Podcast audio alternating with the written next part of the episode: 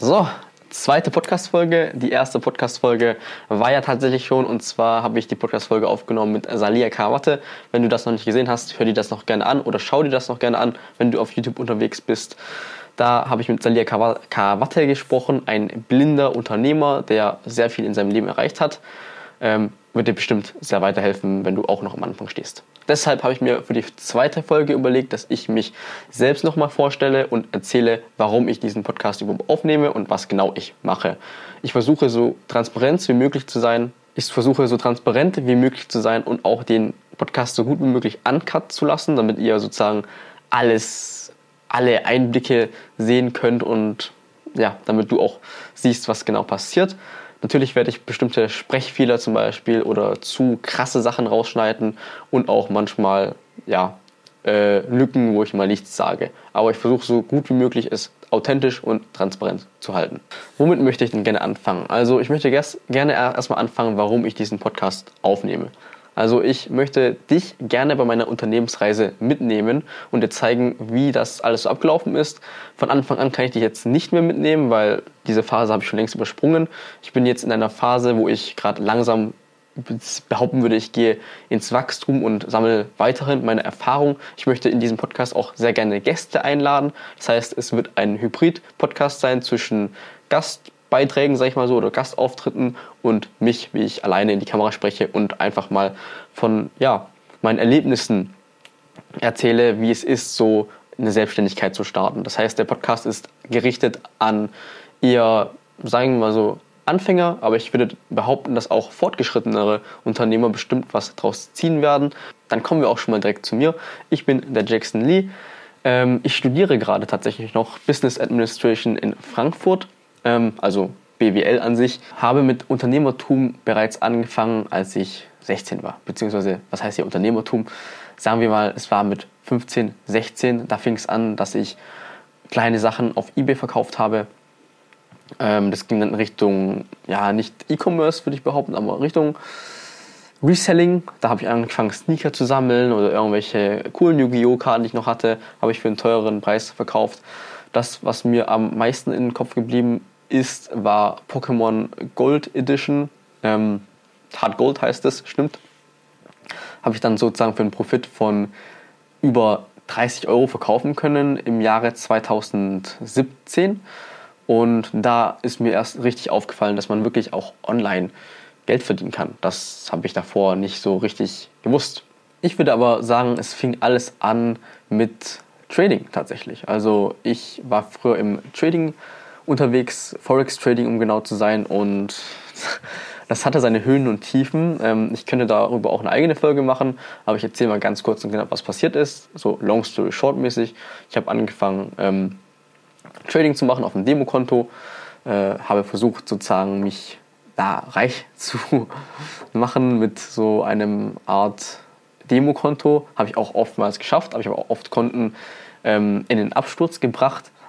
Aber da ist mir dann eine Sache aufgefallen, man kann sein Geld sehr leicht hebeln. Ich habe mir auch die krassesten Situationen aus überlegt und zwar habe ich ja Forex Trading mit RoboForex betrieben. Das hat man dann auf, wenn, wenn es dir nichts gerade sagt, ist kein Problem. Sagen wir so, ich war auf einer Trading-Plattform, wo viele Leute auch ähm, automatisierte Trading-Bots erstellen. Und da gab es einen Trading-Bot, man konnte sich sozusagen eine Demo-Version von dem Bot herunterladen.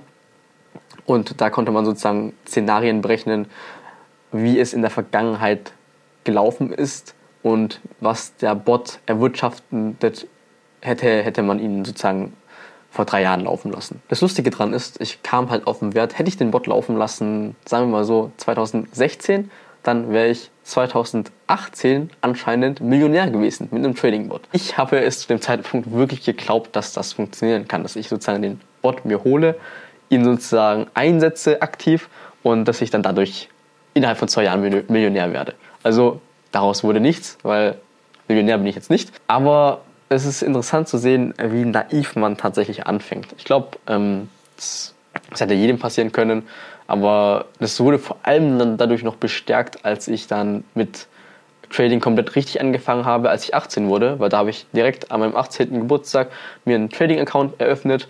Äh, viele gehen da saufen oder sonstiges machen dann ich habe mir ein Trading-Konto eröffnet. Erstmal auf Trade Republic und dann noch gehebelt, was richtig blöd war. Ich glaube, es war ein 500er Hebel oder so oder 5000er Hebel sogar. Ich habe es leider vergessen. Auf RoboForex, so einem dubiosen, ja, Forex-Händler auf den Zypern, was jetzt im Nachhinein gedacht wirklich eine sehr dumme Entscheidung war, es zu machen.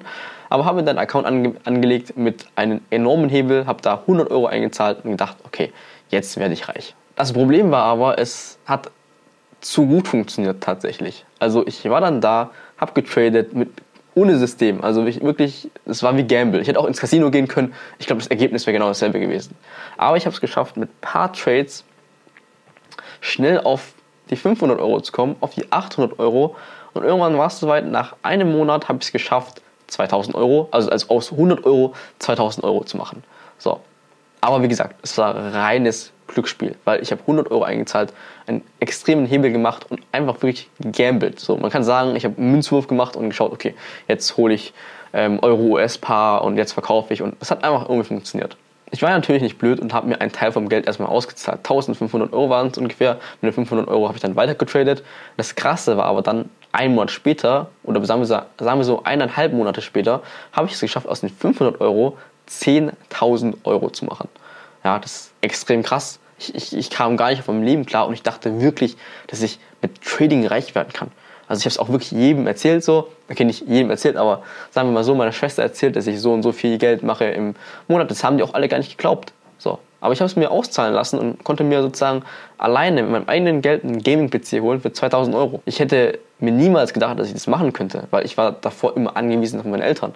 Ich wollte schon immer einen Gaming-PC haben. Habe dann von meinen Eltern sozusagen einen Gaming-Laptop bekommen für 1100 Euro. Ähm, das war schon sehr lange her. Äh, genau, das war 2016. Da, ich habe keine Ahnung, wie alt ich da war.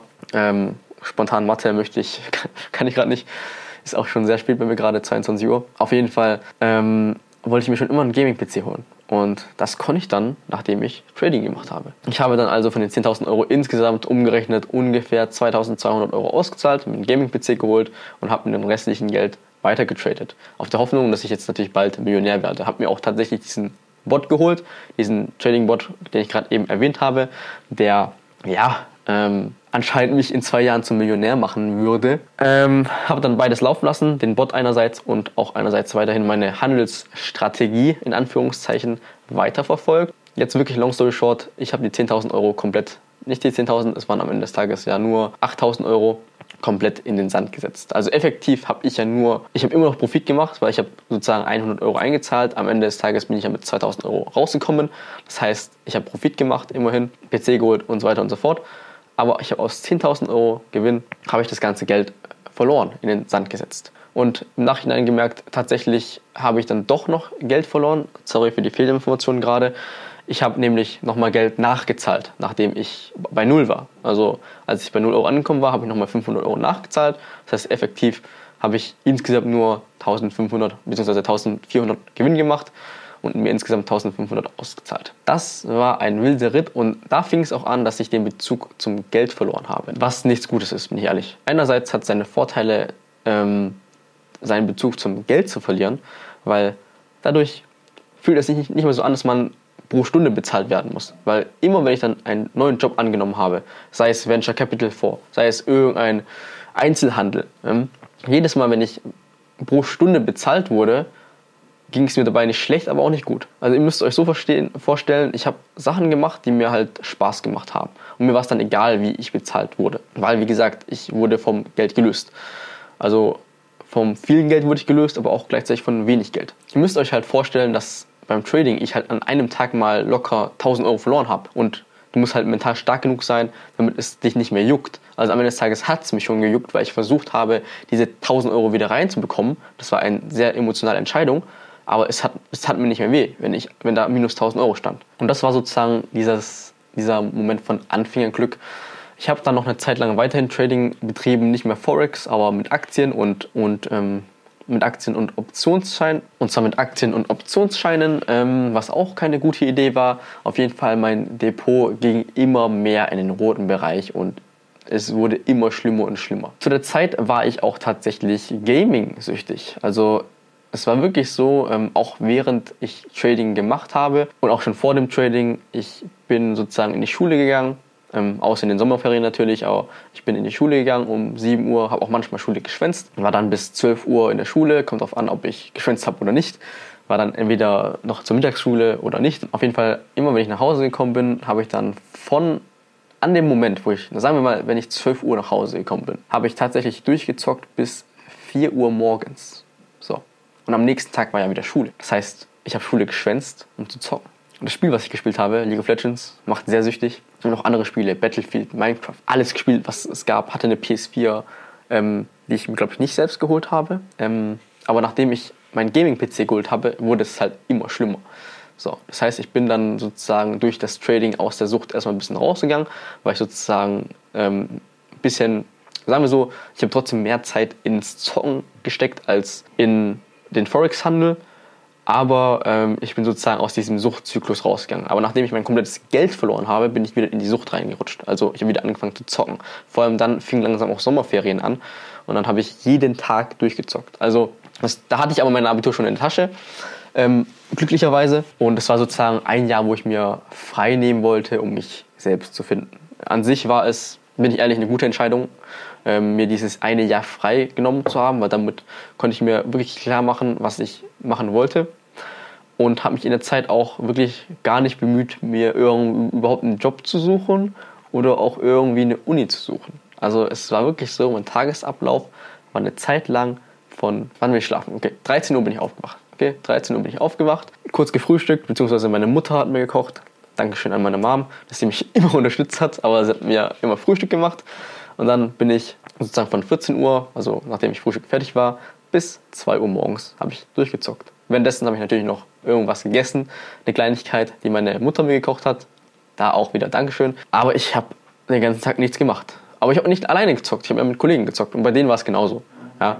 Aber es, es ging sogar so weit, dass ich mich mit meinen Kollegen getroffen habe, um zu zocken. So, also es war sehr extrem die Sucht. Und da gab es noch ein paar andere Süchte. Also ich war auch sehr alkoholisch unterwegs.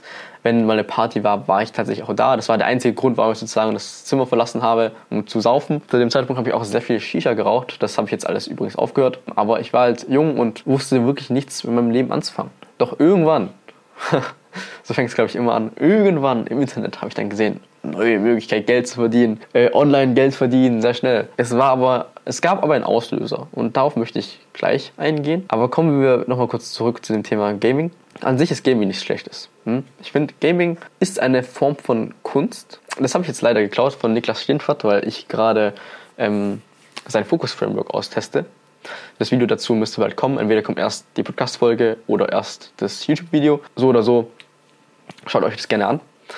Ähm, auf jeden Fall hat er auch selbst gesagt, dass Gaming eine Art Kunst ist. So. Und Kunst kann man ja an sich konsumieren, äh, ohne süchtig zu werden. Weil süchtig kann man von allem werden. Man kann auch von Kunst süchtig werden. Man kann auch süchtig werden davon, Kunstgegenstände zu kaufen. Man kann süchtig davon werden, in Museen zu gehen. Ja, das, das geht ja alles. Aber das war nicht die Sache. Das Problem war, dass ich durch das Zocken mein Umfeld vernachlässigt habe. Also es war nicht nur Freundschaften oder Connections oder soziale Aktivitäten. Das Schlimmste war meine Familie, weil ich habe die ich war ständig gereizt, weil ich immer verloren, immer verloren habe. So League of Legends, wenn ihr es kennt, sehr toxisch. Ich habe immer verloren und ich war halt immer gereizt, wenn ich verloren habe und war dementsprechend auch sehr gemein zu meiner Familie. Im Nachhinein tut es mir auch sehr leid. Ähm, jetzt stehe ich natürlich dazu anders und die, meine Familie weiß natürlich, dass ich mich geändert habe, aber es war keine gute Sache. Wie kam ich aber aus der Gaming-Sucht so wirklich endgültig raus? Das Thema Geld verdienen war schon immer eine Sache für mich. Ich wollte schon immer reich werden. Aber das war nicht der Auslöser. Ich wünsche jedem, dass er nicht ein, so einen Auslöser hat wie ich, weil es nichts Schönes ist. Aber es hat mir diesen Arschtritt gegeben. Das heißt, es fing bei mir so an, eines Tages, ich saß zu Hause, ähm, da habe ich übrigens schon mit meinem zweiten Business angefangen. Also mein erstes Business war Trading, mein zweites Business war E-Commerce. Ähm, ich habe damit schon angefangen, ich möchte ganz kurz die Geschichte erzählen. Ich saß da an meinem PC, habe an meinem Shop gearbeitet, habe davor noch eine Runde gezockt mit meinem Kollegen, habe dann einen Anruf meiner Schwester erhalten. Meine Schwester ruft mich an, auch was ganz, ganz Seltenes. Ich ging ran, ihre Stimme war sehr, wie soll ich sagen, ähm, emotional. Ich wusste, ich wusste nicht, was abgeht. Ich dachte mir so, jetzt, what the fuck? Warum ist sie so entsetzt? Ähm, sie hat dann gesagt, Papa liegt im Krankenhaus. So. Ich dachte mir so, wie? Papa liegt im Krankenhaus. Was, was ist passiert? Ja, Mama hat mich halt angerufen. Also, ich habe tatsächlich Deutsch gesprochen. Mama hat mich halt angerufen. Äh, sie hat gesagt, Papa ist im Krankenhaus, er ist ähm, umgefallen und genau, hatte einen Anfall oder so. Ich dachte, okay, ist nichts Schlimmes wahrscheinlich so, ähm, muss nichts Schlimmes sein. Habe gesagt, okay, äh, gehst du da jetzt hin oder wie schaut's aus? Sie hat gesagt, ja. Äh, also ist eine ältere Schwester gew äh, gewesen, ist eine ältere Schwester, ähm, sie hat ihr eigenes Auto. Hat gesagt, ja, ich fahre da jetzt hin und ähm, schaue, ob alles okay ist. Ähm, ich halte dich beim Laufen. Ich dachte mir nichts, hat dann an meinen Sachen weiter gearbeitet, aber eine innere Unruhe war immer da. Also ich saß am Laptop, hab dann am PC, hab dann wieder gezockt, aber es war immer eine innere Unruhe da. Die innere Unruhe hat sich dann auch bestätigt tatsächlich. Also warum lache ich überhaupt? Das ist nichts Schönes. Und zwar eine Stunde verging, nichts. Zwei Stunden verging, nichts. Ich hatte schon, ehrlich gesagt, Hoffnungen gehabt, dass nichts Schlimmes war und die mich einfach vergessen haben oder so. Auf jeden Fall nach einer Zeit, um, nach zwei Stunden später, sagen wir zweieinhalb Stunden später, also 19 Uhr war der erste Anruf, 21.30 Uhr ungefähr, 22 Uhr war der zweite Anruf. Meine Schwester war ran, hat geweint. Ich dachte, oh Gott, was ist jetzt los?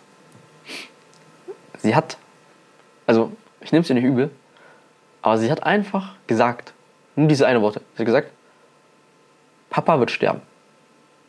Das war's. Das waren ihre Worte, nicht mehr, nicht weniger. Einfach nur, Papa wird sterben. Ich dachte mir so, was? Was laberst du? Was? Hä? Genauso war meine Reaktion. So, hä? Was laberst du? Und sie so, ja, Papa wird sterben. Ich muss erstmal ein Stück Wasser nehmen. Wo ist mein Wasser? Ich habe gar kein Wasser. Papa wird sterben. Ich denke mir so, okay. Sie hat gesagt, komm bitte so schnell wie möglich ins Krankenhaus. Er ist, äh, also Stuttgart dann, liegt im Stuttgarter Krankenhaus. Katharinenhospital, Ma Marienhospital, eins von den beiden war es. Ich dachte mir so, okay, wie soll ich da jetzt hinkommen? Ich habe nicht mal ein Auto, keinen Führerschein. Das Einzige, was ich habe, ist ein Motorradführerschein, also 125er A1. Mein Motorrad war in der Werkstatt, das heißt, ich kannte da nicht hin. Aber ich wollte dahin, weil sie meinte, Papa wird sterben und ich musste halt da sein. Ich war wirklich entsetzt, war unter Adrenalin. Ich habe dann so viele Freunde wie möglich angehauen, ob sie mich fahren können. Alle haben Nein gesagt, tatsächlich. Was ich irgendwie sehr traurig fand, weil die meisten meiner Freunde haben gesagt, okay, sie haben keine Zeit. Ich habe halt gesagt, okay, mein Vater ist im Krankenhaus, äh, kannst du mich hinfahren, das ist in Stuttgart. So. Also von, von, von meinem Standpunkt aus nach Stuttgart dauert es ungefähr, es war nachts, also 24 Minuten maximal. Wenn man schneller fährt, dann auch in 20. Jeder Nein gesagt. Und das fand ich richtig traurig. Und da ist mir zum ersten Mal dann aufgefallen, okay, wenn du dir Freunde suchst, dann such dir richtige Freunde.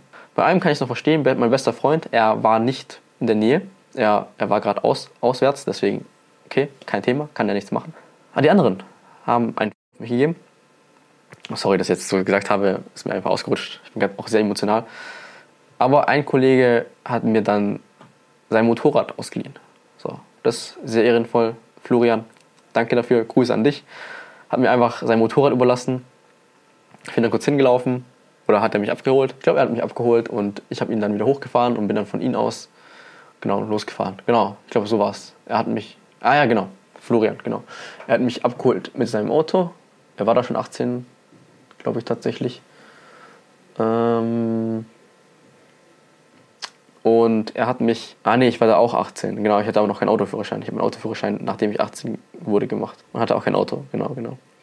Er hat mich mit seinem Auto abgeholt, hochgefahren zu sich und ich habe dann sein Motorrad geschnappt und bin dann direkt losgefahren Richtung Stuttgart. Dummerweise auf dem Motorrad Navigation anzumachen ist hier unmöglich, außer man hat so eine Handyhalterung, hatte ich aber nicht. Ich bin ins falsche Krankenhaus gefahren, also nicht ins Katharinenhospital, sondern in irgendein anderes. Ich glaube, es war so, dass ich ins Marienhospital dann gefahren bin. Auf jeden Fall war ich da, habe dann angerufen, gesagt, ey, wo seid ihr? Und danach ist mir aufgefallen, ich bin im falschen Krankenhaus. Auf jeden Fall, ja, irgendwann bin ich angekommen. Als ich da war, bin ich reingegangen. Meine Schwester hat extrem geweint. meine Mutter hat in dem ganzen Zeitraum, was ich bis heute immer noch nicht verstanden habe, obwohl alles passiert ist, was genau passiert ist, komme ich noch gleich zu, aber sie hat in dem ganzen Zeitraum nicht geweint, was ich nicht verstanden habe. Ich habe auf jeden Fall geweint, aber noch nicht jetzt. Es kam dann später. Und zwar war ich dann am Krankenbett und mein Vater regungslos mit dieser Sauerstoffmaske, hat sich nicht bewegt und dieser Anblick hat mich schockiert, weil das möchte man, es hoffe ich niemanden, dass er das sehen muss, wie eine Person, die er sehr liebt, da liegt. Ich möchte die Geschichte auch ein bisschen kürzen, weil ich denke, die Folge wird sonst zu lang, extrem lang. Es war dann am Ende des Tages so, dass der Arzt gesagt hat, dass es sich nicht lohnen würde. Ja, das hat er gesagt, dass es sich nicht lohnen würde, meinen Vater zu operieren. Also er hatte zu dem Zeitpunkt eine Hirnblutung gehabt, also kein normalen Schlaganfall, kein normales Schlag, normaler Schlaganfall, sondern eine Hirnblutung. Da ist es so, dass eine Ader im Gehirn platzt und der Druck, der diesen Blutverlust auslöst, sozusagen das Gehirn schädigt. Das ist äh, eine Hirnblutung, genau. Und Schlaganfall ist ja, wenn ähm, die Blutzufuhr zum Gehirn kurzzeitig durch eine verstopfte Ader oder eine Arterie ähm, gestoppt wird und deswegen kein Blut mehr ins Gehirn gelangt. Hirnblutung zu, wie sage ich mal so, schnell zu beheben, ist anscheinend nicht so möglich. Deswegen meinte der Arzt auch, ja, es lohnt sich nicht, die OP zu machen, weil er ist ja eh schon kaputt und wenn wir ihn operieren würden, die Überlebenschance wäre äh, niedrig und er wäre am Ende des Tages ein Pflegefall. Das heißt, der Arzt meinte, wir sollen ihn auch sterben lassen. Was? So geht man also mit einem Leben um? Klar, er lag im Koma, danach wäre er ein Pflegefall, okay, kein Thema. Aber dass der Arzt so eis eiskalt gesagt hat, er, lass ihn sterben. Okay. Tatsächlich, ich und meine Schwester, das tut mir auch im Nachhinein ein bisschen leid, ich und meine Schwester waren dafür, ihn sterben zu lassen, tatsächlich. Weil bei mir ist es genauso. Wenn ich im Krankenhaus liegen würde, ich weiß, danach ich, wäre ich behindert und wäre gelähmt, könnte nichts mehr so richtig machen. Ich bin ehrlich, da würde ich auch eher dazu tendieren, ähm, einfach den Stecker zu ziehen. Das habe ich auch viele meiner engsten Leuten gesagt, wenn ich wirklich mal in der Situation bin, wo man wirklich weiß, danach wäre ich gelähmt, kann mich nicht mehr bewegen, ähm, bin behindert, dann Stecker ziehen. So, so habe ich und meine Schwester auch gedacht. Meine Mutter aber nicht. Und da habe ich erst auch gesehen, wie viele Freunde mein Vater eigentlich hatte, weil er, also er hatte, er ist Restaurantbesitzer, also auch Unternehmer in Anführungszeichen, ähm, wie 50% oder 80% aller Asiaten, die eingewandert sind, Restaurant, Nagelstudio, Import-Export, eins von den Businesses ist immer, er hat ein Restaurant gehabt und er hat wirklich extrem viel gearbeitet. Also 9 Uhr aufgestanden, 10 Uhr im Restaurant, nach Hause kommen, 2 Uhr morgens oder so. Ja, so, so sah sein Tag aus täglich, über mehrere Jahre. So, das heißt, in seiner Situation, keine Ahnung, hätte ich auch keinen Bock, sowas durchzugehen, behindert zu sein und so weiter und so fort. Er hat kaum das Leben gesehen. Auf jeden Fall, es kamen so viele Leute. Es wollten so viele Leute kommen. Meine Mutter hat ähm, enge Freunde gar nicht erst rangelassen, sondern nur Familie. Aber es kamen so viele Familienmitglieder ihn besuchen. Also wirklich von Dortmund, von keine Ahnung wo, von München, von den Niederlanden. Alle kamen, um ihn zu sehen. Das nenne ich wirklich sehr schön. Das war sehr schön zu sehen, dass wirklich sich so viele Leute um ihn gejuckt haben. Long story short, ich möchte es auch nicht weiter so richtig behandeln. Ähm, wir haben uns dazu entschieden, beziehungsweise meine Mutter hat die letzte Entscheidung getroffen, weil sie auch die Vollmacht hatte und auch, wie gesagt, meine Mutter halt. Familie hat entschieden, ähm, dass mein Vater die Operation machen soll. Wir mussten dafür einen externen Arzt aus Heidelberg holen und sozusagen ähm, die extra Kosten übernehmen, sag ich mal so. Also nicht die Extrakosten für die Operation, aber die Extrakosten für Versorgung, genau, äh, genau, äh, sorry, kurz Hänge gehabt, ähm, für die Versorgung von, weil ein Oberarzt sozusagen das Ganze überwacht. Das, das mussten wir zahlen. Waren, glaube ich, um die 5000 Euro oder so. Der Arzt an sich hat 80 gekostet.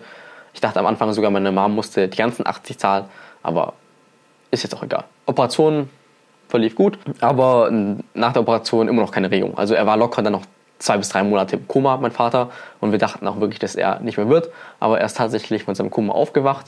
Meine Mom war live dabei. Nee, nee, nicht meine Mom, irgendjemand anders war es, glaube ich, war live dabei. Meine Mom war im Restaurant, äh, musste arbeiten sozusagen, hat das Restaurant ja teilweise zu der Zeit übernommen, als mein Vater im Koma lag und sie hat es gar nicht mehr ähm, mitbekommen, dass er sozusagen aus dem Koma aufgewacht ist. Also aufgewacht. Er hat sich nur bewegt ähm, und konnte sozusagen wieder mit einigen Sinnen etwas wahrnehmen. So mit dem Gehörsinn zum Beispiel, aber seine Augen waren zu, ähm, sein Mund war zu. Ähm, er hat dann am Ende auch so, ein, so, ein, ähm, so eine Röhre bekommen ähm, am Hals, weil er dann, weil es einfach anstrengender war, durch den Mund zu atmen. Ähm, das wissen wahrscheinlich die einigen Leute, wenn die ältere Menschen, ältere Familienmitglieder haben, dass die dann irgendwann so eine Röhre am Hals bekommen, damit da die Luft durchkommt. Und er, er hat auch so einen Magen-Eingang, ähm, Ausgang bekommen. Ich habe vergessen, wie der Fachbegriff ist, aber ist jetzt auch nicht so wichtig. Auf jeden Fall waren wir dann da und meine Mutter hat ihn besucht, ähm, meine Schwester auch. Ich aber habe mich echt sehr lange davor gesträubt, ihn zu besuchen. Nicht, weil ich ihn nicht mochte, nicht, weil ich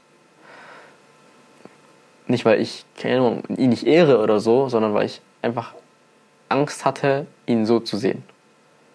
Ich hatte Angst, ihn in dieser Situation zu sehen, weil ich hatte extrem viel Mitleid. Weil ich dachte mir so, ey, er hat die ganze Zeit nur gearbeitet, nur damit es mir gut geht, damit es meiner Schwester gut geht, damit es meiner Mutter gut geht, damit wir jetzt in einer recht angenehmen Wohnsituation leben können. Und er hat selbst nichts erlebt. Er konnte nicht, nie richtig reisen gehen, weil er sehr früh Kinder bekommen hat. Er hat fast nichts von der Welt gesehen, nur damit sowas passiert. Wir wussten am Ende des Tages auch nicht, wie seine Lage sein wird, aber genau, das war sozusagen die Situation und ich wusste nicht genau. Aber der Hauptausschlagpunkt ist, ich drifte auch langsam ab, tut mir dafür sehr leid, ähm, bevor die Operation war, ich erinnere mich jetzt wieder, habe ich ihnen ein Versprochen, nicht ein Versprochen gegeben, sondern ich war da in dem Krankenbett mit meiner Schwester. Ich saß da auf der rechten, also das Bett ist so, ich, saß, ich stand sozusagen auf der, linken, auf der rechten Seite, meine Schwester gegenüber von mir. Wir haben beide geweint. Also sie hat erst angefangen zu weinen und dann habe ich geweint habe ihn angeschaut, habe mir gedacht so, scheiße, was, was, was geht ab? Ich habe es gar nicht richtig realisiert. Und es war vor allem auch zur Zeit vom Abitur. Ja. Ah, okay. Tut mir leid, dann habe ich wieder falsche Informationen verstreut. Es war zu dem Zeitpunkt vom Abitur. Das heißt, ich hatte mein Abitur noch nicht fertig, weil ich glaube, ich habe vorhin irgendwann gesagt, dass ich mein Abitur schon fertig hatte. So. Aber das war ja viel früher. Genau, wieder zurück zum Thema. Es war ja zur Zeit vom Abitur. Stand da und ich hatte früher eine Situation mit meinem Papa gehabt, da komme ich, habe ich immer noch gut in Erinnerung. Und zwar saßen wir am Tisch, habe hab ich mit ihm auf Vietnamesisch geredet. Sowas in der Art wie, er hat gesagt, ja, 1500 Euro im Monat zu verdienen ist voll anstrengend, das wirst du schon noch sehen. Weil es ging irgendwie darum, dass ich ein neues Handy haben wollte und und und. Und dann hat er gesagt, ja, 1000 Euro zu verdienen ist richtig schwer, schaff du es erstmal so viel zu verdienen. So. Ich wusste nicht, was sein Zweck damit war, weil an sich ist es ja nicht so viel Geld und ich wusste, ich weiß auch, dass er viel mehr verdient hat als das. Ähm, ich glaube, er hat es nur gesagt, um ein Feuer in mir auszulösen. Ich habe ihm auf jeden Fall gesagt, ey, ich werde dir beweisen, es ist einfach 1500 Euro zu verdienen und ich werde es dir on top beweisen, ich werde 3000 Euro verdienen im Monat. Er hat nur gelacht und gesagt, ja, zeig erst mal und dann schauen wir. So. Das hatte ich im Kopf. Die ganze Zeit. Und vor allem an dem Moment, wo ich da stand, hatte ich das im Kopf und habe dann zu meiner Schwester gesagt, mit heulendem Gesicht, ey, Papa wird niemals sehen, wie ich, was aus mir wird. Ja? Papa wird nicht sehen, was aus mir wird. Und das ist so schmerzhaft, dieses Gefühl, dass wenn eine Person, die über dich gewacht hat, nicht sieht, was aus dir, was aus dir wird, das war in meinem Kopf verankert. So. Und das, Haupt, das Hauptsächliche ist halt, danach habe ich auch dann zu meiner Schwester gesagt, wir hatten ein Versprechen gehabt, ich habe ihm versprochen, dass ich mehr als 3000 Euro im Monat verdienen werde und ich es ihm zeigen werde. Und jetzt kann ich es ihm nicht mehr zeigen. So, da hat es Klick gemacht in meinem Kopf. Da habe ich gemerkt, ey, ich verschwende meine Zeit. Ja? Klar, ich habe Abitur gemacht und das war die, schlimmste Phase meines Lebens. Also ich bin mir sicher, hätte ich, hätte, wäre das nicht passiert, dann wäre mein Abitur bestimmt besser gelaufen. Aber das ist auch kein Thema. Ich möchte auch da nicht rumheulen oder so und auch kein Mitleid. Aber ich habe gemerkt, ich habe meine Zeit verschwendet. Und da habe ich auch wirklich angefangen, mich mit der Selbstständigkeit zu befassen. Ja, fing es dann an mit Trading, E-Commerce, alles drum und dran, alle Geschäftsmodelle mal angeschaut so. Und da fing es so richtig an. Jetzt brauche ich aber ein Stück Wasser. Sorry, habe kurz was zu trinken geholt. So, und so fing das Ganze an. Ich hatte Glück, also was heißt Glück? Glück im Unglück. Ich hatte einen Auslöser und ich hoffe für jeden, dass er nicht so etwas braucht, damit er endlich seinen Arsch bewegt. Nimmt euch diese Geschichte zu Herzen. Also ich möchte die Geschichte nicht erzählen für Mitleid oder so, sondern ich möchte euch erzählen, weil ich brauchte sozusagen einen Arschtritt. So. Und mein Arschtritt war, fucking mein Vater stirbt. So. Und das möchte ich euch nicht. So, ich möchte nicht, dass ihr sowas erlebt. Das heißt, hört euch diese Geschichte an, stellt euch vor, euer Vater würde sterben, nur damit ihr mit dem Business anfangen könnt oder überhaupt was mit Karriere anfangen könnt oder anfangen, eure Ziele umzusetzen. Aber bei mir war das das. So. Und wenn ihr die Chance habt, nicht das erleben zu müssen, dann macht's. So, macht's einfach. Aber genau, so fing es an. Und erstes Business, Trading, abgehakt. Davor, wie gesagt, Vorfall mit meinem Vater, abgehakt. Nächste Station, Abitur, habe ich beendet. Note war jetzt nicht ganz so gut. Äh, mittlerer Bereich 3, oder 2,8, 2,5, irgendwie sowas um den Dreh. Wie gesagt, lief nicht so gut, weil, äh, genau, wegen meinem Vater. So. Ich möchte jetzt nichts in die Schule schieben, aber das hat mich schon mental sehr kaputt gemacht.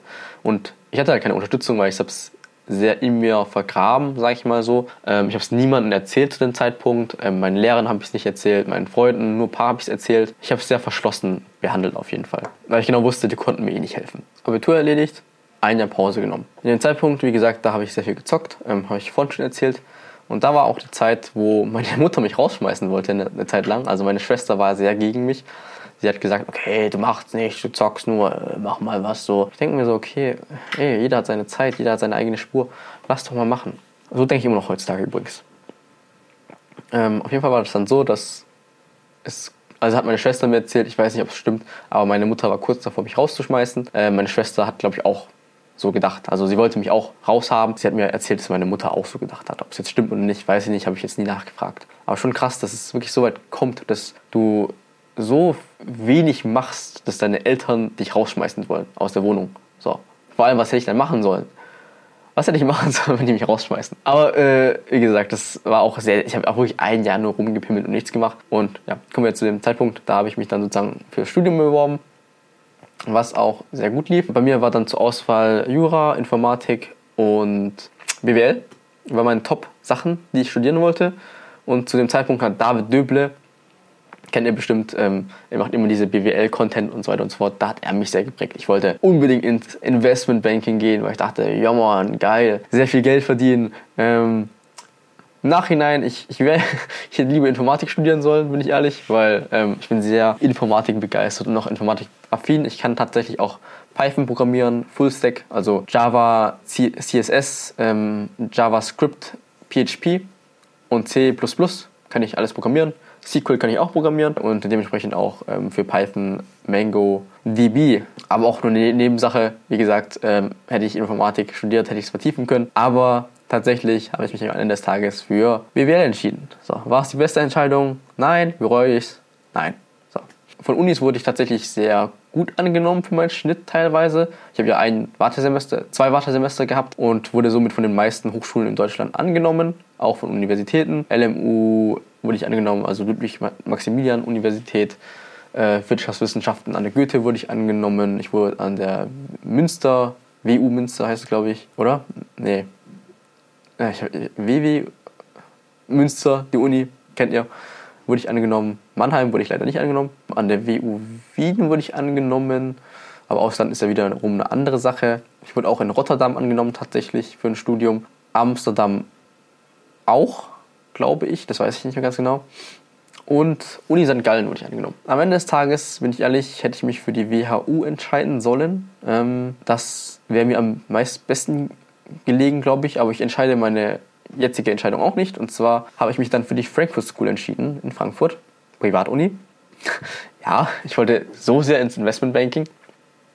Wurde dann auch angenommen und habe mich dann dazu entschieden, von Stuttgart aus nach Frankfurt umzuziehen und mein eigenes Ding zu starten. Habe ich auch schon davor, aber in dem Zeitraum, wo ich sozusagen noch nicht studiert habe, weil da wurde ich dann erst angenommen, habe ich dann sozusagen meinen E-Commerce-Shop gestartet. Ja. Fing dann alles an, dass ich ein Video auf YouTube gesehen habe, dass man heutzutage sehr einfach Geld verdienen kann mit E-Commerce, Online-Geld verdienen, haben wir alles gesehen. So. Ich bin aber auf das Geschäftsmodell Print on Demand gestoßen. Am meisten die Videos habe ich angeschaut von, ich habe vergessen, wie sie heißt. Es war eine Dame aus Neuseeland. Ich habe vergessen, wie sie heißt, aber sie hat immer gepredigt, dass man mit Print on Demand so richtig viel Geld verdienen kann. Da wusste ich noch nicht, was das Geschäftsmodell eigentlich war, weil eigentlich haben sie kein Geld mit ihrem Kerngeschäft gewonnen, verdient, sondern eher mit ihrem Coaching. Das wusste ich zu dem Zeitpunkt aber nicht. Das heißt, ich habe mich da hingesetzt und habe ähm, Print on Demand angefangen. Print on Demand, falls ihr es nicht kennt, ich erkläre es ganz kurz. Ähm, Dropshipping müsste euch ein Begriff sein. Ihr liefert die Ware erst aus, wenn die Bestellung eingeht. Und ihr müsst auch kein eigenes Warenhaus haben, weil Lieferung übernimmt, übernehmen Dritte. Das heißt, wenn du zum Beispiel ähm, Uhren verkaufen möchtest, solche, oder nehmen wir mal an, was sind hier, hier, nehmen wir das, eine Teekanne, die möchtest du verkaufen, dann gehst du einfach auf Alibaba, AliExpress oder sonst eine ausländischen Seite, die das Fulfillment übernehmen. Und deine Aufgabe ist sozusagen nur das Produkt zu vermarkten und sobald eine Bestellung reinkommt, dann tut die ausländische Firma das Produkt direkt an den Käufer schicken. Also bist du sozusagen nur der Mittelsmann. Print on Demand genau dasselbe, aber eher mit Printobjekten. Also Gemälden, T-Shirts, Tassen, das waren so die gängigsten Sachen, aber am meisten war das T-Shirt-Business sozusagen. Es war dann so, dass man, ich meine Zeit damit verbracht habe, Designs zu machen in Adobe Illustrator und Adobe Photoshop und habe dann angefangen, äh, T-Shirts auf unzähligen Seiten hochzuladen, die Designs auf Merch bei Amazon, bei Redbubble, Teespring, Spreadshirt und so weiter und so fort. Ja.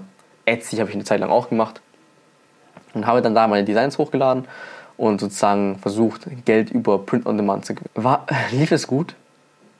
Nein. also, ich habe letztens die GUV gemacht ähm, oder IUR, Einnahmeüberschussrechnung, um das ans Finanzamt abzugeben. Ich habe in dem Geschäftsjahr, als ich angefangen habe, also 2021, ich habe schon davor angefangen, aber das, da habe ich das Unternehmen noch nicht, äh, das Gewerbe noch nicht angemeldet. Geschäftsjahr 2021 bis 2022, mein Gewinn war 24 Euro. So. Der Gewinn ist aber nicht 24 Euro, weil das ist EBITDA, ja, EBITDA. Das bedeutet, die Steuern kommen auch noch drauf. Steuernlast war, glaube ich, 120 Euro oder so. Das heißt, ich habe Verlust gemacht zu dem Geschäftsjahr. 80 Euro. Kann ich im nächsten Jahr mitnehmen, gar kein Thema. Aber es lief auf jeden Fall nicht. Ein Jahr, ein Jahr lang saß ich an dem Business und es hat, es hat nichts gebracht. Und vor allem am Ende des Tages habe ich ja mein Businessmodell geändert. Würden wir das Ganze noch anders umrechnen, dann hätte ich in dem Geschäftsjahr wahrscheinlich, glaube ich, sogar nur, also sogar Verlust gemacht, genau. Ich hätte dann gar keinen Umsatz gemacht, sondern Verlust. Weil der letzte Umsatz, den ich reinbekommen habe, das war Dezember 2021, war schon mit meiner ähm, Recruiting-Agentur. Da kam schon der erste Auftrag rein, zählt halt noch mit zum Geschäftsjahr, aber da kam sozusagen der meiste Umsatz und da war auch schon das Problem, weil würde man das abziehen, dann wäre ich definitiv krass in der Verlustgrenze, im, im Verlust gewesen. So. Das heißt, das Business lief schon mal nicht. Äh, wie kam ich dann aber dazu, mein Geschäftsmodell zu ändern? Ich habe halt die ganze Zeit Print on Demand versucht, habe auch die ganzen Tipps befolgt, aber im Grunde genommen lag es am Ende an mir selbst, weil ich nicht durchgezogen habe. Ich glaube, hätte ich durchgezogen mit Print on Demand, ähm, wäre ich bestimmt gut in E-Commerce durchgestartet, weil ich dann andere Chancen gesehen habe. Aber ich habe mich dann zu irgendwann entschieden, äh, mit, Social, mit einer Social Media Agentur anzufangen. Weil da wieder, war, war wieder das nächste Objekt, was mich angezogen hat. So. Und erst im Studium habe ich dann gemerkt, was es war. Das war das Shiny Object Syndrome. Das heißt, man sieht so viele glänzende Objekte, dass man vergisst, was die eigentliche Aufgabe ist. Das heißt, die eigentliche Aufgabe war bei mir, mein Print-on-Demand-Business zu skalieren. Aber ich habe so viele schöne andere Dinge gesehen, dass ich dann halt was anderes gemacht habe. Kommen wir dann zu Akt 3 von dem ganzen Thema, also Trading dann, ähm, ne?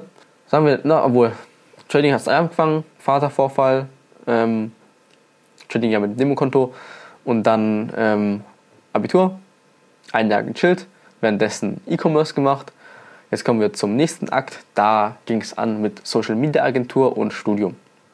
Ich habe meine Social Media Agentur angefangen während meinem Studium.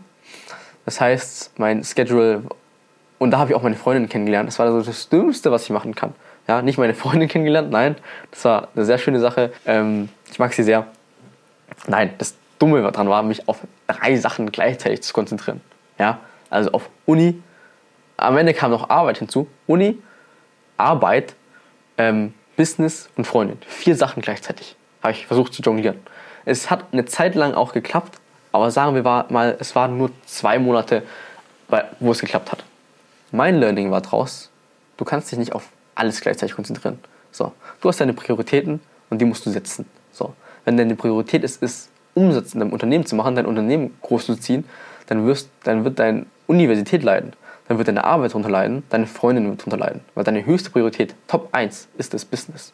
Wenn deine höchste Priorität ist, ist eine Freundin zu finden, ey, du hast dann keine Zeit mehr für Business. Du hast keine weniger Zeit für Uni. Ja? Ich habe auch irgendwo in einem Forum mal gelesen, ich glaube auf ähm, Vivi-Treff oder so, oder irgendwo anders, da haben sich Leute beschwert oder Leute gefragt, wie schafft ihr es gleichzeitig Beziehung und Uni zu haben? Das heißt, es gibt Leute, die haben schon Probleme damit, überhaupt Uni durchzuziehen und währenddessen noch eine Beziehung zu führen. Ich habe versucht, vier Sachen gleichzeitig zu machen, was ein Fehler war.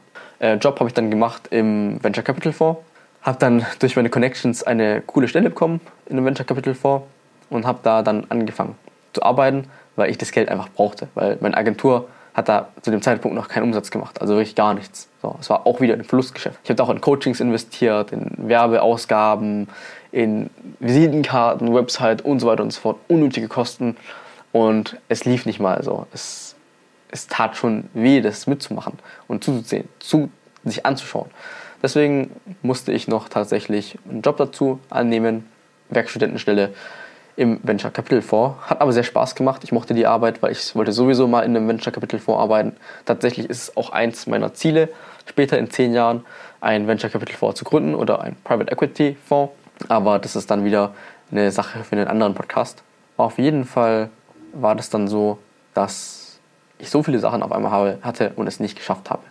Am Ende ist alles zusammengebrochen. Streitereien mit der Freundin, Familie, ähm, okay, hat sich nicht distanziert, aber hat natürlich alles nicht, nicht mitbekommen, weil ich in Frankfurt war.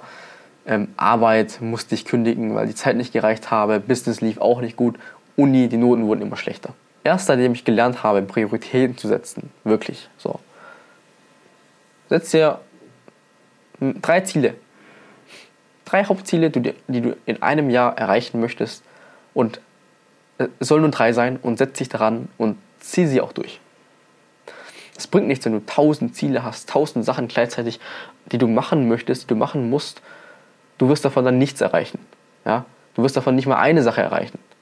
Setz dir deine Prioritäten und das ist eines der wichtigsten Learnings, die ich gemacht habe. Tatsächlich war es dann auch so schlimm, dass meine Freundin sich, ähm, beziehungsweise wir, ich glaube, das war nicht unbedingt meine Freundin selbst, sondern wir haben uns dazu irgendwann entschieden, dass wir Schluss machen sollten.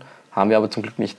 Aber die Streitereien, die waren echt schlimm. Aber das war meistens wirklich nur, weil ich keine Zeit hatte und ich meine Zeit so schlecht gemanagt hatte, dass es erst dazu kam. Ausschlaggebender Punkt war dann am Ende, ja, in der Uni habe ich dann auch übrigens ein paar Klausuren verhauen, aber meine Noten waren da tatsächlich nicht mal so schlecht. Also auch da wieder 2, Schnitt und alles fein. Ähm, dadurch, dass ich dann im Venture Capital gearbeitet habe und auch sehr viele gesehen habe, die im ähm, Investment Banking gearbeitet haben. Ich war auch ganz kurz in der Strategie Strategieberatung drin ist mir auch einfach aufgefallen, die Arbeit ist nichts für mich, weil nicht weil ich die Arbeit an sich nicht mag, sondern weil ich absolut es nicht mag, für einen Chef zu arbeiten. Also die sagen mir so, ja, mach das und das, mach das und das und es gefällt dir nicht und dann bist du halt der Gearschte. So. Ich möchte nicht sagen, dass es in der Selbstständigkeit anders ist, weil deine Kunden können genauso meckern, weil ich habe auch einige Kunden, die sagen immer so, ja, änder das und das, mach hier die Musik lauter, änder hier die Musik, das ist ganz normal. Aber bei der Selbstständigkeit kann ich wenigstens sagen, ey, okay, ich mache diesen Auftrag noch fertig, aber danach, ich möchte dich nicht mehr haben. Ja, geh. Das kannst du dann machen. In in, Im Angestelltenverhältnis, okay, klar, du kannst kündigen, aber wenn du deinen Job wirklich liebst, ich, ich, ich mag es ja in einem Venture Capital vorzuarbeiten, da sagst du ungern, ey, okay, ich möchte jetzt kündigen, weil, ne, weil an sich in den Venture Capital Fonds reinzukommen ist schon schwer genug. Vor allem jetzt in der jetzigen Wirtschaftslage, wo Investments wirklich kaum getätigt werden. Job habe ich gekündigt. Uni war dann mein Hauptziel mit Business. So. Aber Business lief auch nicht gut. Ja? Weil ich mir, wie gesagt, ein Coaching geholt und da hieß es immer Cold Calls, Cold Calls, Cold Calls, Recruiting Agentur, Recruiting Agentur. Ich habe dann auch ein paar Recruiting Kunden gewonnen, sehr viele sogar. Es war sogar so weit, dass ich in einer Zeit kurz mal 20.000 Umsatz gemacht habe oder so. Aber ich habe ein paar ähm, Charge, Chargebacks gemacht, weil ich sozusagen ähm, das nicht geliefert habe, was ich versprochen habe. Das heißt, sagen wir so, ich habe 20.000 Euro mal abgeschlossen, aber musste dann einen Teil vom Geld wieder zurück überweisen. Auf jeden Fall, eine Recruiting-Agentur ist ja gerade so dieses Go-To. Das wird ja von jedem beworben. Ja, da gibt es sehr viele Coaches auf dem Markt, die genau das sagen. Ey, mach eine Recruiting-Agentur, damit kann man reich werden. So ein Iman Gazi.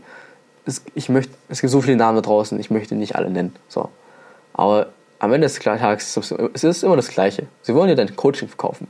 Es gibt einige, ich, ich, ich will nicht alle Coaches in einen Topf schmeißen. Es gibt einige, die sind wirklich richtig gut. Das sage ich ja nicht. Aber die meisten da draußen, die wollen dir nur dein Produkt verkaufen. Die wollen dir nicht helfen. Und das darfst du nicht vergessen. Bei mir war es genauso ein Fall. Also ich habe gerade noch einen anderen Fall am Hut, da wollte mir auch keiner helfen. Aber Fakt ist einfach, die Leute wollen einfach nur Umsatz machen. Und so war auch deren Strategie. Die wollten sozusagen, dass du Cold Calls machst. Ich habe nichts gegen Cold Calls, habe ich auch eine Zeit lang durchgezogen, um meine Recruiting-Agentur-Kunden zu gewinnen.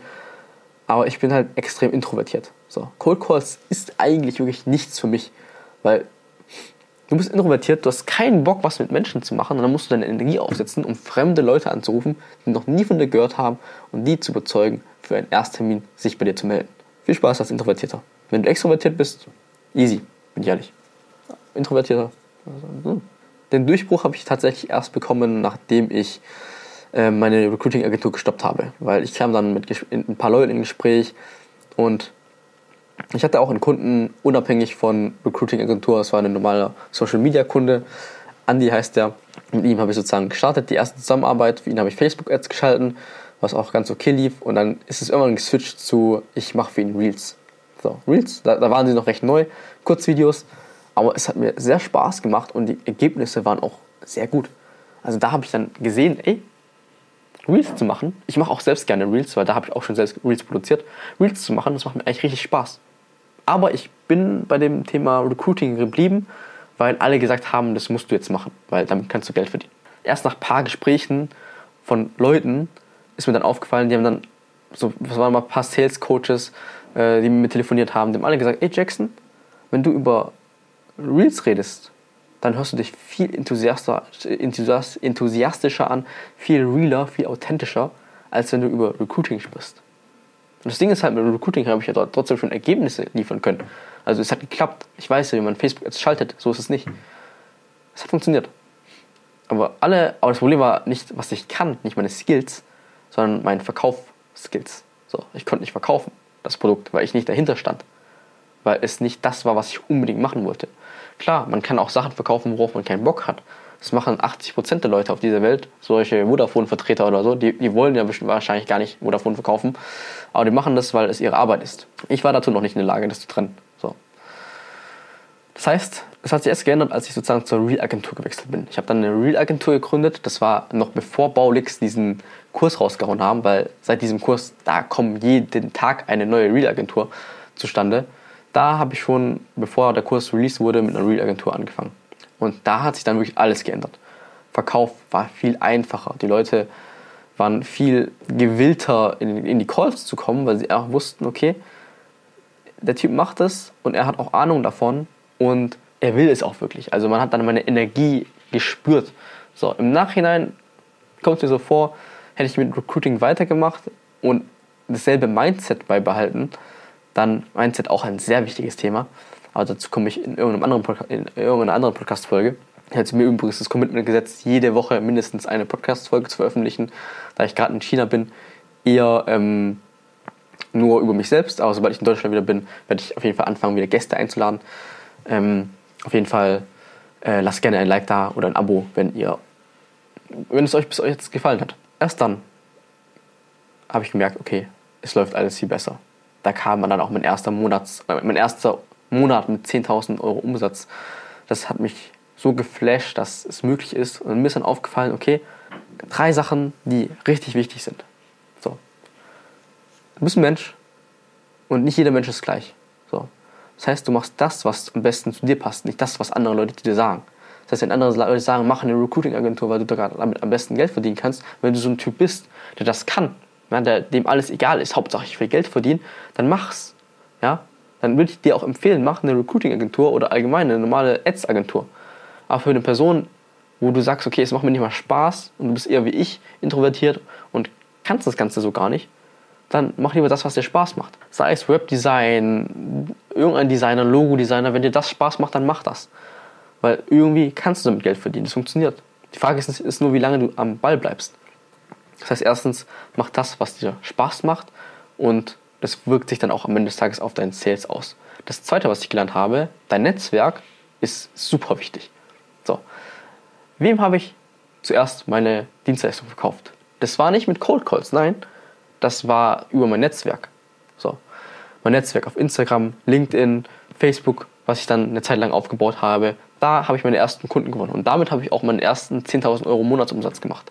Das heißt, es ist wichtig, schon von Anfang an ein gutes Netzwerk aufzubauen. Sei es auf LinkedIn, vor allem da ist es gerade eine gute Chance, um was aufzubauen, weil da habe ich dann sehr viele andere Kunden gewonnen. Ja. Seitdem ich LinkedIn gestartet habe, kamen da auch sehr viele Leads rein. Aber allgemein Netzwerk super wichtig. So. Dritter Punkt ist, organische Reichweite wird meistens unterschätzt. Durch meine organische Reichweite-Kampagne, also mit Instagram-Account, TikTok-Account, da kamen so viele Leads rein. Und was, das Einzige, was ich gemacht habe, ist nur gezeigt, was ich mache. Habe nur gezeigt, wie ich schneide, habe nur gezeigt, wie mein Alltag aussieht. Mehr habe ich nicht gemacht. Und so kamen Leads rein. Wenn du denkst wirklich, dass es keinem interessiert, was du machst, dann liegst du falsch. Das ist genau wie dieser Podcast hier. Ich bin mir sicher, es, es juckt niemanden. So, das wird maximal zwei, drei, vier Aufrufe haben, aber das ist mir egal. So. Weil es geht darum, was ich machen möchte. Ich möchte die Videos aufnehmen. Dann mache ich's. Ich möchte dir von mir erzählen. Ich möchte zeigen, wie mein Ablauf war. Ich mach's. Und das, was mir geholfen hat, um wirklich die ersten Leads einzusammeln, wie gesagt, vernetzen und organische Reichweite. Das unterschätzen sehr viele Leute. Warum sollte jemand bei dir eine Real-Agentur buchen, wenn du selbst nicht mal vor die Kamera gehst? Wenn du selbst nicht die Methode nutzt, um die, die Methode, die du den Leuten zeigen möchtest, damit sie Geld verdienen können, ja, dass du für die Reels schneidest, die setzt du selbst nicht ein, selbst nicht ein, um Kunden zu gewinnen. Das ist doch paradox. Und das ist mir dann auch aufgefallen. Seitdem ich dann hier ähm, Content produziere, auf Instagram, in den sozialen Medien, da kommen die Leads rein wirklich sehr flüssig. Nächster Punkt, der auch sehr wichtig ist, wenn du dir etwas nicht leisten kannst, dann holst du nicht. Punkt. Deswegen erschreckt es mich auch, dass es da draußen so viele Coaches gibt. Wirklich, du sitzt in der Sales Call, du sagst denen, ey, ich habe kein Geld gerade, mir geht's das scheiße, ich möchte dich buchen, weil es meine letzte Chance ist. Die holen sich dann Kredite bei Klarna, um sich ein Coaching abzahlen zu können. Die können sich es aber nicht leisten. Bei mir war es genauso. Da gab es ein Coaching, ich konnte es mir nicht leisten, aber der Verkäufer hat darauf bestanden, dass ich sozusagen den Vertrag trotzdem abschließe, obwohl ich nicht mal das Geld hatte. Und davor musst du wirklich aufpassen. Draußen sind Leute, die wollen dir nur was verkaufen. Egal, ob du Geld hast, egal, ob du arm bist, egal, ob du dafür einen Kredit aufnimmst, egal, ob du dafür dein Haus verkaufst, die wollen dein Geld. Auch wenn du kein Geld hast. Das ist ja das Eklige dran, das Perfide. Weil bei mir war es so, ich konnte es nicht zahlen, habe denen es auch gesagt. Und die haben mir dann eine Mahnung geschickt und dann einen Anwaltsbrief, dass sie sozusagen das Geld sich über den rechtlichen Weg reinholen werden. So. Wisst ihr, was die dann gesagt haben? Die haben dann gesagt, ey, wenn du kein Geld hast, frag deine Familie. Frag deine Freunde, ob die dir Geld leihen können. Das heißt, die wollen wirklich, dass du Geld leist von irgendwelchen Leuten oder von der Bank sogar. Die haben sogar, geh zur Bank, hol den Kredit. Nur, damit die ihr Geld bekommen. Und ich muss sagen, das Coaching hat sich nicht mehr gelohnt, weil mir wurde nicht mehr was gezeigt so richtig. Klar, jetzt ist alles Vergangenheit, ich habe es schon abbezahlt und so weiter und so fort. Aber was, warum? Warum macht man sowas? Habe ich nicht gecheckt. Jetzt sehe ich es schon ein bisschen klarer. Und zwar, wie gesagt, Verkäufer, sie wollen Geld. Aber nicht jeder. Das, ich will es nicht pauschalisieren. Nicht jeder ist so.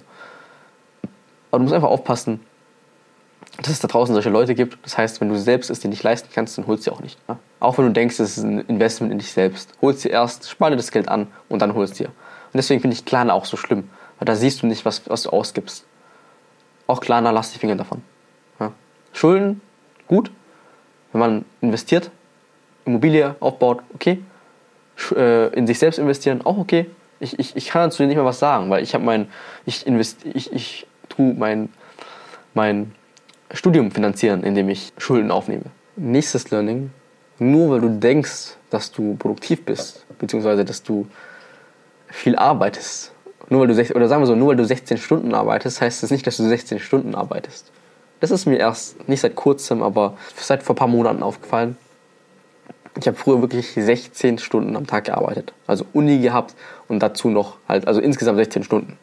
Habe ich an meinen Sachen gearbeitet, Uni zähle ich dazu.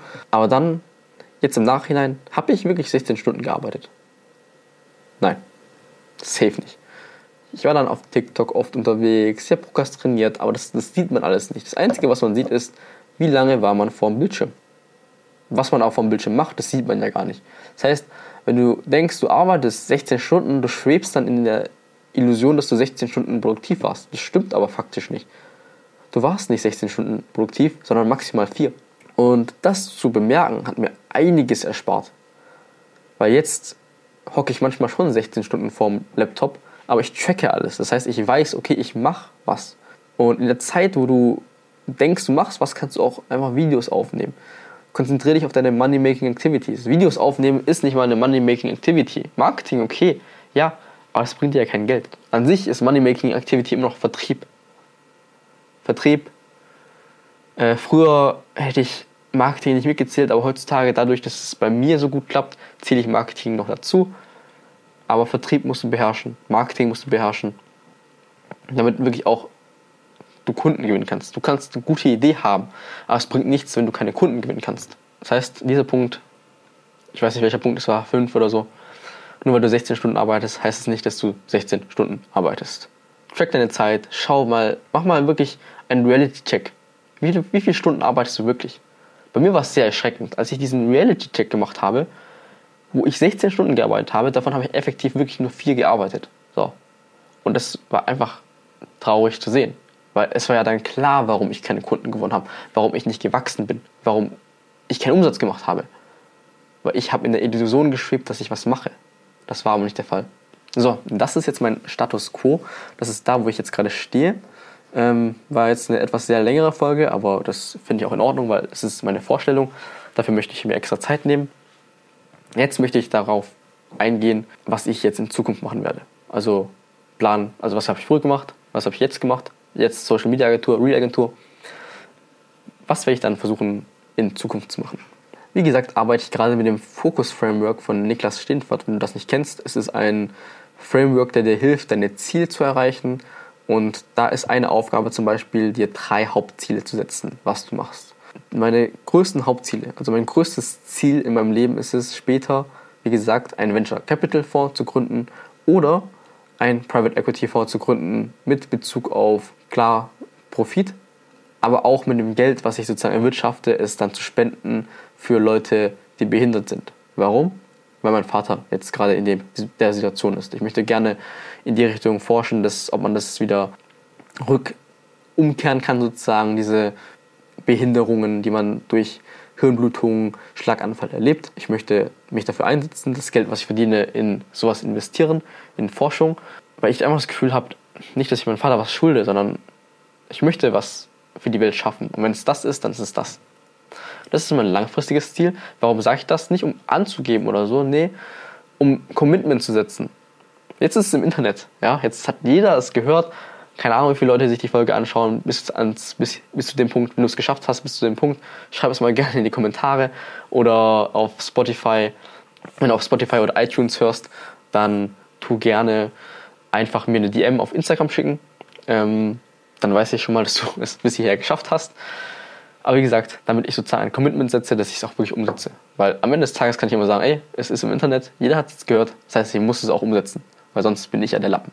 Das ist mein Hauptziel. Das kann in fünf Jahren sein, in zehn Jahren. Das ist bei mir tatsächlich nicht so eilig. Auf jeden Fall will ich es auf jeden Fall, auf jeden Fall. Ähm, ich will das definitiv machen. So, mein Ziel für nächstes Jahr, 2024, ist es erstmal, dafür muss ich erstmal mein Notion öffnen Genau, Focus Framework. Dazu kommt übrigens noch ein Video. Ich tue das Focus Framework von Niklas Steenfert reviewen. Äh, wenn es dich interessiert, abonniere gerne den Kanal. Es wird auf dem Kanal kommen. Äh, vielleicht ist es ja auch was für dich. Erstes Ziel ist es, eine X-Summe netto an Umsatz zu machen. Warum sage ich die Zahl jetzt nicht? Weil ich das gerne so halten würde.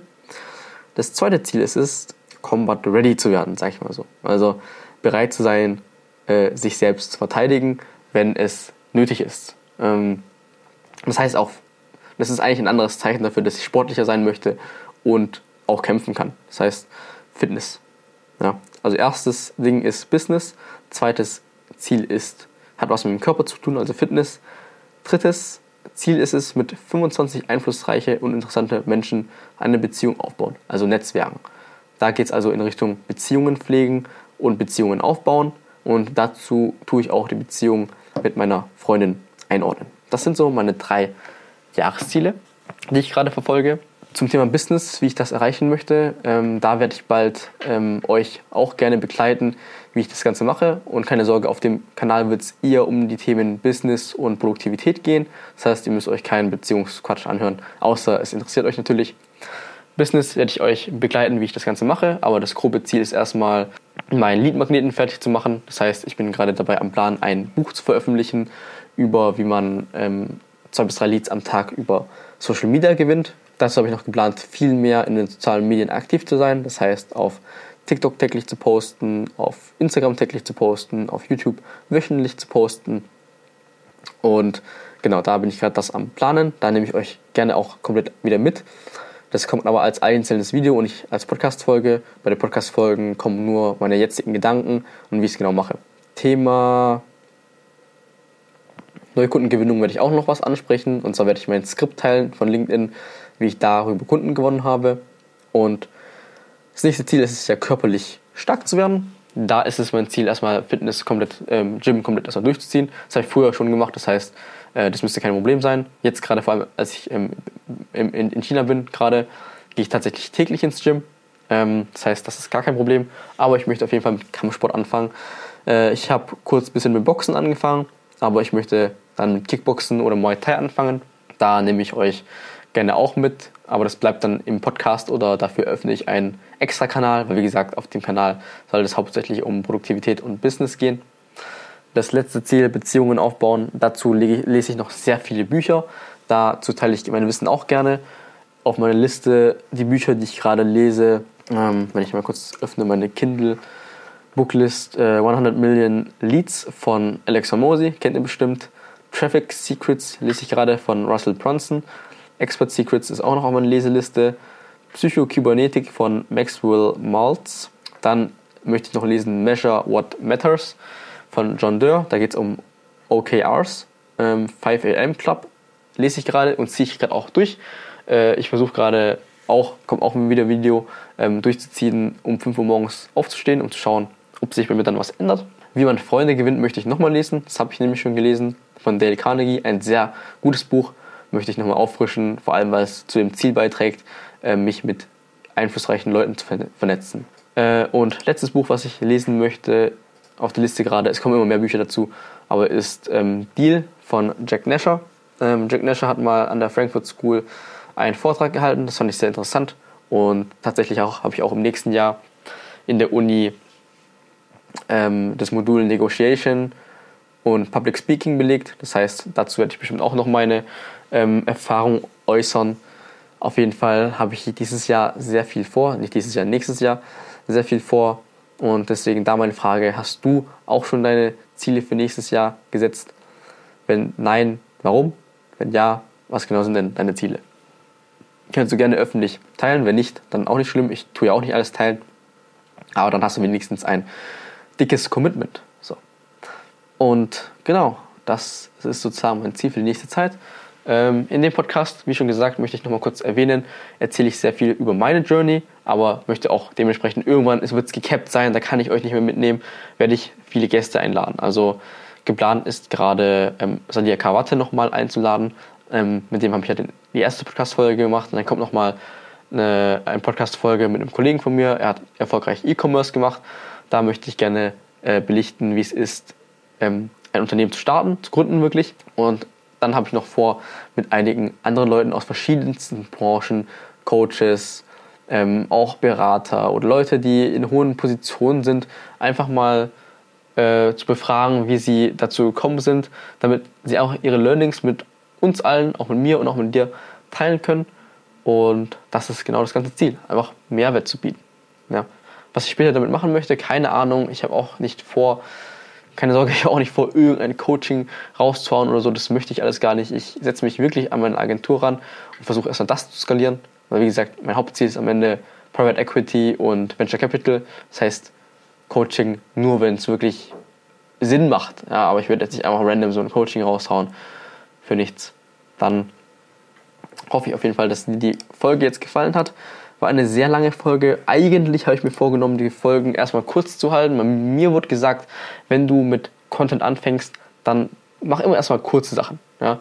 Wie werden denn zum Beispiel Hobbit oder Harry Potter, das Buch, die Leute haben ja nicht angefangen, direkt einen großen Roman zu schreiben, sondern wir haben angefangen, wir haben angefangen mit Kurzgeschichten. Und in sozialen Medien ist es genauso. Du fängst jetzt nicht direkt mit einer Podcast-Folge an, die eine Stunde geht oder so. Ja, verdammt. Sondern du fängst damit an, Podcast-Folgen von 10 Minuten oder so hochzuladen. Dann steigerst du dich immer mehr. Das ist genau wie mit Kurzvideos. Du machst erstmal Kurzvideos, dann kannst du irgendwann zu YouTube-Videos wechseln und so weiter und so fort. Ich habe jetzt leider sehr viel geredet. Deswegen will ich jetzt auch direkt zum Schluss kommen. Ich hoffe, dir hat die Folge gefallen und du konntest daraus ein paar Sachen mitnehmen. Ich werde auf jeden Fall versuchen, die nächsten Podcast-Folgen strukturierter zu gestalten. Wie gesagt, das war die erste Podcast, äh, die zweite Podcast-Folge und da wollte ich noch ein bisschen freirednerisch alles erzählen, weil ich mich vorstellen wollte. Äh, und da gab es, wie gesagt, keine grobe Struktur. Ich habe mir wirklich nichts aufgeschrieben. Das Einzige, was ich gerade vor meinem Bildschirm habe, ist mein VPN. Mehr auch nicht. Das heißt, die nächsten Folgen werden definitiv strukturierter sein. Wenn du irgendwelche Verbesserungsvorschläge hast, auf YouTube gerne in die Kommentare schreiben. Bei Spotify einfach eine DM oder bei iTunes einfach mir eine DM schreiben auf ähm, Instagram, was ich besser machen kann. Das versuche ich dann immer zu implementieren. Also, mach's gut und